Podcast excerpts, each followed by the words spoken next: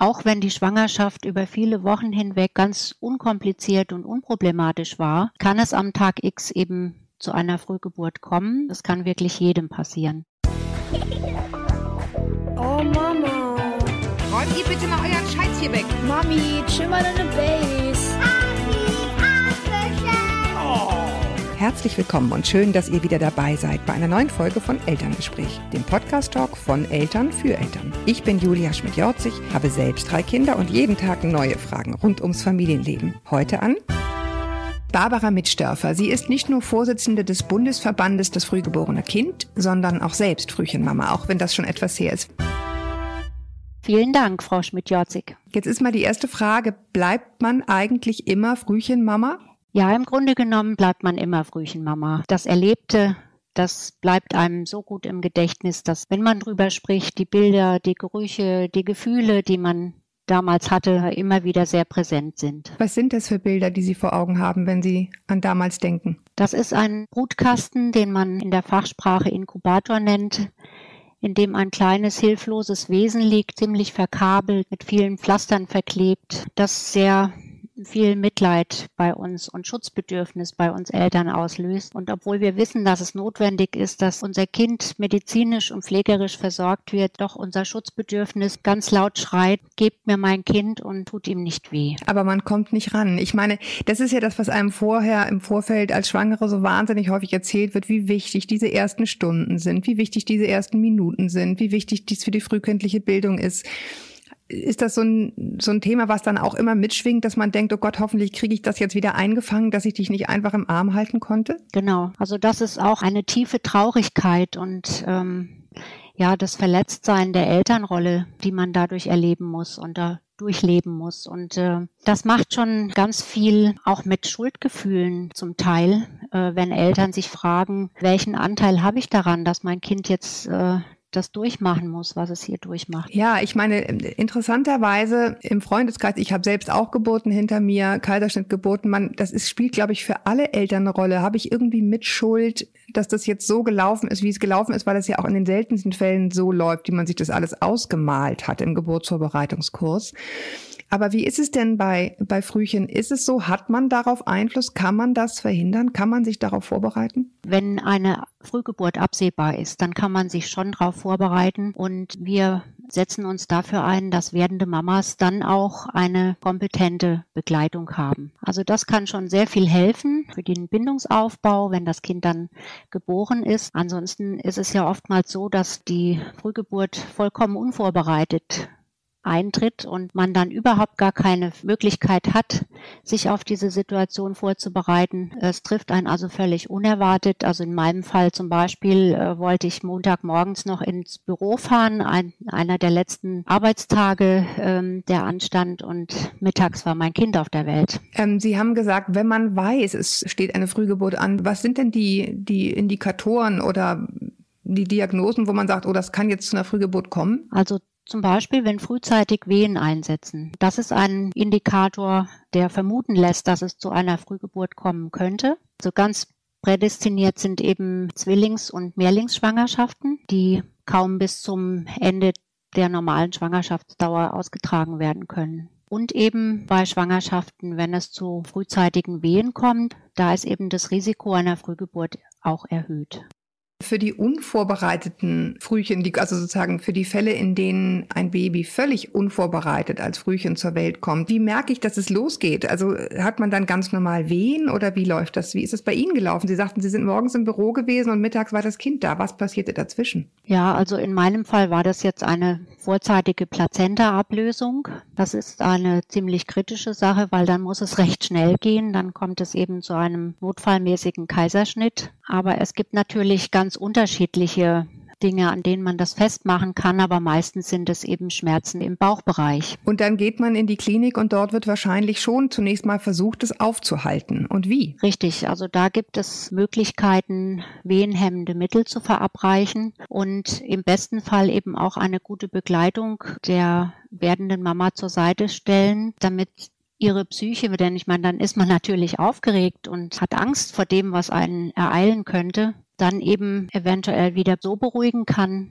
dass man sich wieder äh, in einer Situation befindet, in der man auch selbst versuchen kann, sich wieder runterzuholen. Als Schwangere, was kann man tun, um eine Frühgeburt zu verhindern? Sie sagten jetzt eine klassische Gruppe, die sozusagen natürlich immer in Anführungsstrichen in Gefahr stehen, Frühchen zur Welt zu bringen, sind Mütter von Zwillingen.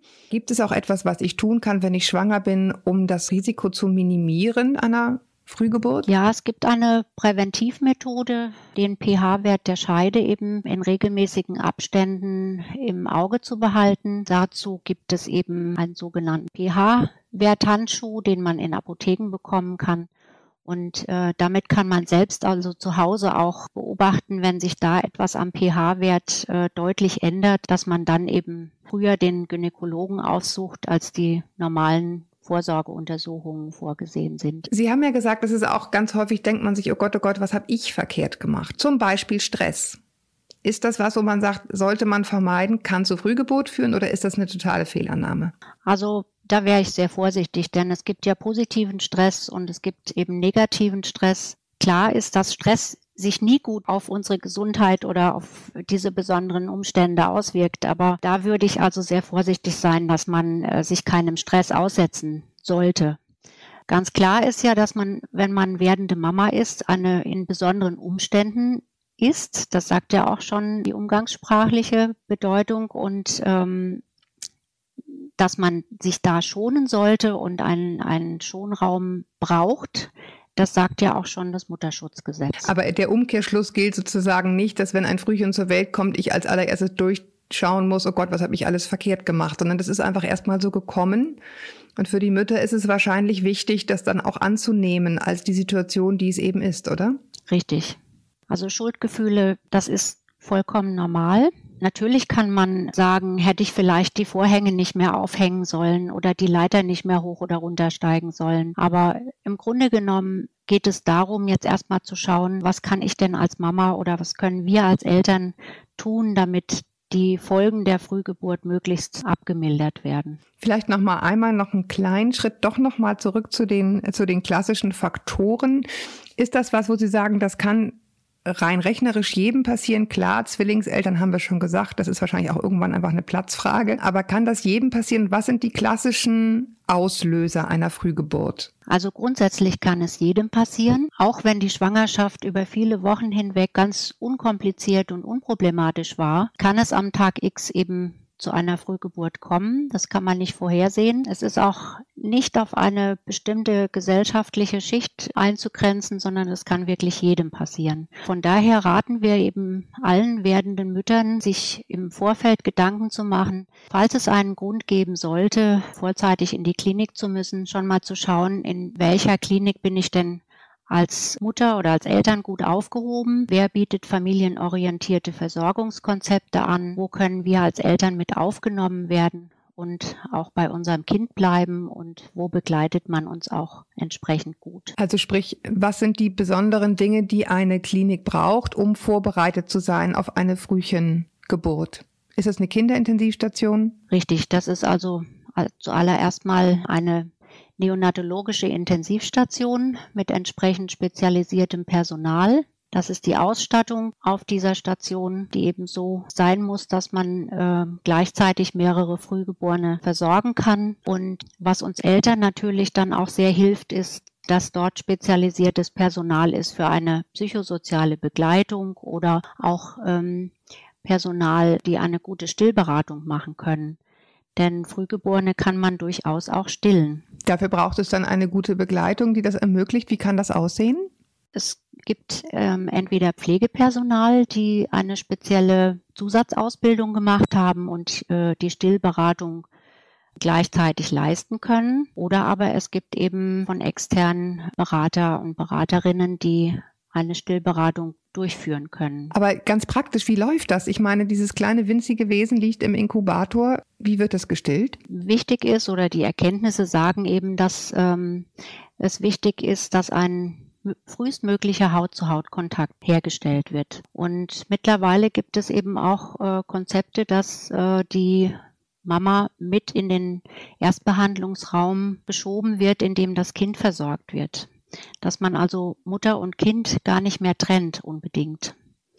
Denn wie Sie schon sagten, die ersten Stunden sind ja unheimlich wichtig für den Bindungsaufbau zwischen Mutter und Kind. Und ähm, das macht eben auch ganz viel mit dem Körper der Mutter, mit den Hormonen, dass das Stillen, wenn auch nicht sofort, aber dann doch später gelingen kann. Aber ich frage jetzt noch mal ganz konkret, wird dieses kleine winzige Wesen angelegt oder wird Milch abgepumpt? Es wird vorerst mal Milch abgepumpt. Wenn möglich, wird auch das Kolostrum über eine Pipette dem Kind verabreicht. Also das, was sich zuerst sozusagen in der Brust bildet, wenn das Baby frisch geboren ist. Genau. Mhm. Das ist also auch schon der Fall, wenn das Kind zu früh kommt, dass trotzdem die Kolostrumbildung stattfindet. Dann kann die Mama eben erstmal abpumpen und man kann aber auch schon das Kind anlegen und sozusagen die Lippen stimulieren, dass es dann eben einfach Haut auf Haut auch einfach, ne? Ja, dass dieser Saugreflex auch äh, ausgelöst wird. Ganz zurück nochmal gefragt, was ist eigentlich so schlimm daran, zu früh geboren zu sein? Was sind denn die Dinge, die den Kindern dann Schwierigkeiten bereiten?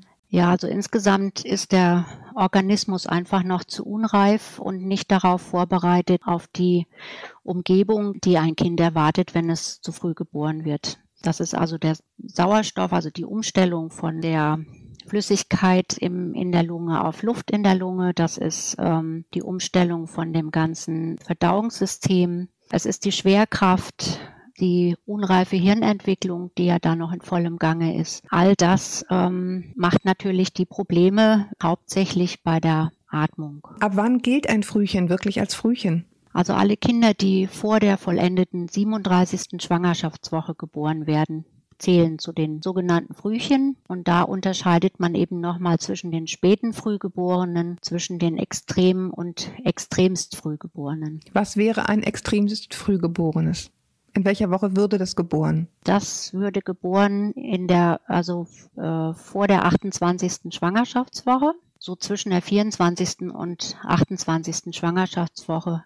Und ist dann so groß wie eine Hand? Ja, genau. Das, diese Kinder passen so in eine Hand. Ja. Oh Gott, oh Gott, oh Gott, ja.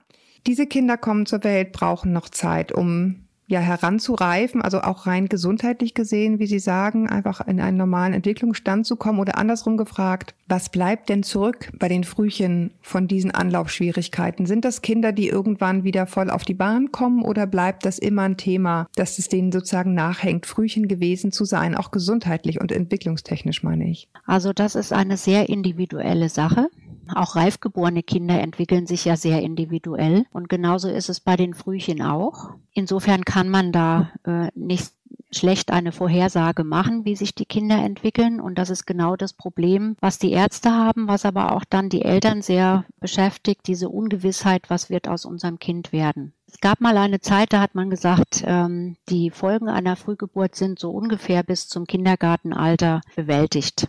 Das mag für eine äh, gewisse Anzahl von Frühchen gelten, aber durchaus nicht für alle Kinder, denn es gibt ja auch Kinder, die mit bleibenden Beeinträchtigungen durch diese Frühgeburt gehen. Man kann so ganz generell sagen, dass eben ein Drittel der Kinder mit eher schweren Beeinträchtigungen oder Behinderungen weiterleben, dass ein Drittel der Kinder mit leichten Beeinträchtigungen wie zum Beispiel ADHS oder einer äh, Lese-Rechtschreibschwäche oder ähnlichem daraus hervorgehen und ein Drittel der Kinder gar keine Beeinträchtigungen zurückbehalten. Wenn wir jetzt eine Mutter haben, die uns zuhört, die ein ganz kleines Frühchen hat und denkt, oh Gott, oh Gott, zu welcher Gruppe gehört es jetzt? Wie kann man den Frauen Mut machen, die da jetzt sitzen vor diesem Inkubator und sagen, oh je, wo wird das alles hinführen? Wie machen Sie das als Verein oder wie würden Sie das als Mensch raten? Ich habe schon Kinder gesehen, die zum Beispiel in der 24. oder 23. Schwangerschaftswoche sogar geboren waren, vollkommen fit dann mit äh, drei, vier Jahren rumgesprungen sind und da hat man ihnen gar nichts davon angemerkt. Während es auch Frühgeborene gibt, die eben zu einem späteren Zeitpunkt auf die Welt kommen, jetzt sagen wir mal 32. Schwangerschaftswoche und durch irgendwelche Komplikationen ist dann die Entwicklung doch nicht so gut, wie man sich das erhofft hat. Deshalb machen wir den Eltern immer Mut und sagen, es kommt nicht darauf an, wie früh das Kind geboren ist. Klar ist schon, je früher, desto mehr Risiken gehen einher, aber es muss nicht bedeuten, dass das Kind unbedingt behindert ist oder beeinträchtigt bleibt. Ich kann mir vorstellen, also auch meine Kinder haben sowas wie Ergotherapie und Logopädie durchlaufen. Es ist wahrscheinlich nicht leicht, als Eltern dann irgendwann den Punkt zu finden, wo man sagt, so und jetzt ist es auch gut. Jetzt bist du okay, wie du bist und es kann sein, dass jetzt noch irgendwie, keine Ahnung, Dyskalkulie, also Rechenschwäche übrig geblieben ist oder irgendwie eine Anfälligkeit für Infekte oder dass irgendwie Essen nicht richtig gesprochen wird, weiß der Geier, aber jetzt machen wir einfach Schluss. Ist das was, was Sie was Sie auch den Eltern empfehlen, zu sagen, irgendwann kommt der Punkt, da muss es auch gut sein? Oder sagen Sie eher fördern, fördern, fördern, so weit wie es geht? Eine gute Frage, denn die Balance zu finden zwischen dem immer zu schauen, was das Kind nicht kann oder wo man noch fördern sollte und dem mal zu schauen, was kann denn das Kind alles und was bringt es denn mit? Ähm, das ist gerade bei als, als frühen Mama oder als frühen Eltern sehr, eine sehr, sehr schwere äh, Sache. Aber zu raten ist schon, dass man irgendwann mal diesen, diese Einstellung bekommt, mein Kind ist jetzt gut so, wie es ist.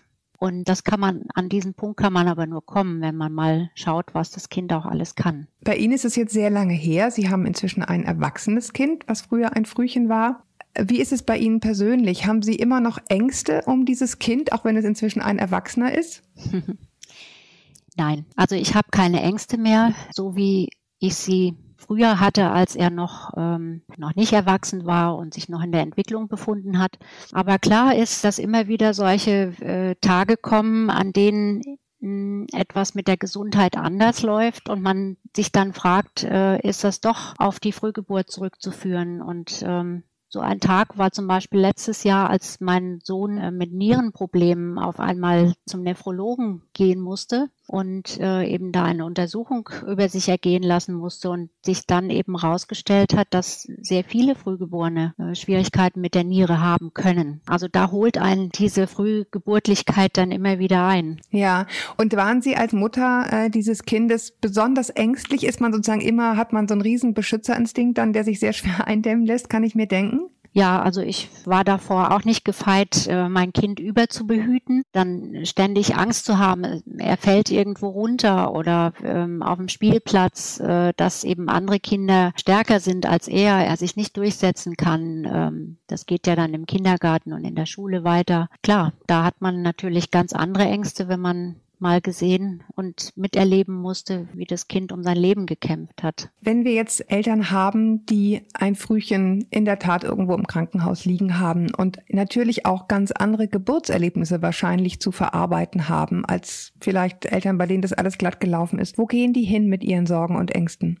Also im besten Fall haben Sie schon in der Klinik eine Elternbegleitung. Es ist jetzt seit einiger Zeit so vorgesehen, dass äh, Frühcheneltern zumindest äh, die Eltern, deren Kind mit 1500 Gramm oder weniger auf die Welt kommen, eine kompetente Begleitung in der Klinik schon haben, die zum Beispiel schauen, äh, wie ist das jetzt organisiert, sind da Geschwisterkinder, wie kann der Vater jetzt seine Familie begleiten, bekommt er frei oder ist der Arbeitgeber da sehr strikt und äh, sagt, nein, also so plötzlich kannst du jetzt nicht einfach frei bekommen. Ähm, also solche Dinge, die organisatorisch, aber auch eben diese psychischen Belastungen durch diese Zeit gut auffangen können.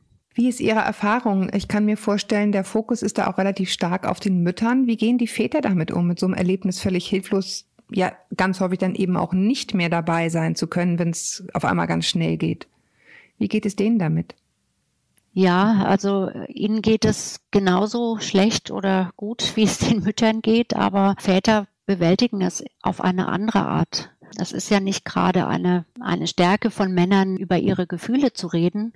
Und so ist es natürlich in dem Moment auch. Also Väter verarbeiten das ganz anders, wollen stark sein, wollen für ihre Frau und für ihr Kind da sein und leisten wirklich unglaublich viel, indem sie da einen Spagat hinlegen, nach allen zu gucken und dann natürlich auch äh, die Familie, die restliche Familie zu informieren, was nun passiert ist, wie es Mutter und Kind geht und wie es weitergehen wird. Väter haben es da mit Sicherheit gar nicht leicht und das ist eben auch ein Thema, dem wir uns als Verband widmen. Zu gucken, wie geht es den Vätern und wie kommen die mit der Situation klar. Also sich da auch den eigenen Gefühlen so ein bisschen zu stellen und drüber zu sprechen, auch wenn es schwerfällt, wie wir alle wissen ja, drüber zu sprechen, aber auch äh, die Teams, also Ärzte und Pflegenden, darauf aufmerksam zu machen. Hallo, da ist nicht nur die Mama, sondern da ist eben auch der Papa. Und es gibt eben durchaus da auch schon Tendenzen, wie können wir die Väter besser einbinden in dieses Geschehen. Die sind welche?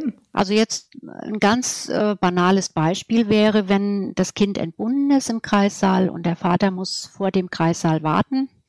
Das sind oft quälende Minuten und Stunden für die Väter, dass man sie dann eben an das Kind heranführt und ähm, zum Beispiel sagt, so jetzt können Sie den Inkubator auf Station schieben. Dass man direkt die Berührungsängste nimmt, meinen Sie? Ja, die Berührungsängste und auch, dass er, dass der Vater eine Aufgabe hat. Denn ansonsten wäre er ja in der Situation jetzt erstmal vollkommen überflüssig und so fühlen sich auch viele Väter in der Situation. Wir haben ja vorhin darüber gesprochen, was müssen die Kliniken eigentlich haben, um sowas leisten zu können. Man sucht sich dann ja irgendwie eine Klinik aus, in der einem, keine Ahnung, der Kreissaal zusagt, die Hebammen zusagen. Irgendwie das Bauchgefühl stimmt. Das ist im Zweifel eine Klinik, die ist ein bisschen weiter weg, wo man denkt, naja, da kann ich ja noch in Ruhe hinfahren, wenn es losgeht geht. Beim Frühchen muss es dann ja alles relativ schnell gehen. Sehen Sie als Verein, dass sich die Lage so ein bisschen zugespitzt hat, weil so viele Kliniken dicht machen? Ja, also die Situation ist im Moment nicht einfach, weil es eben zum einen davon der Geburtszahl abhängt, ob die Kliniken dann eben auch die neonatologische Station betreiben können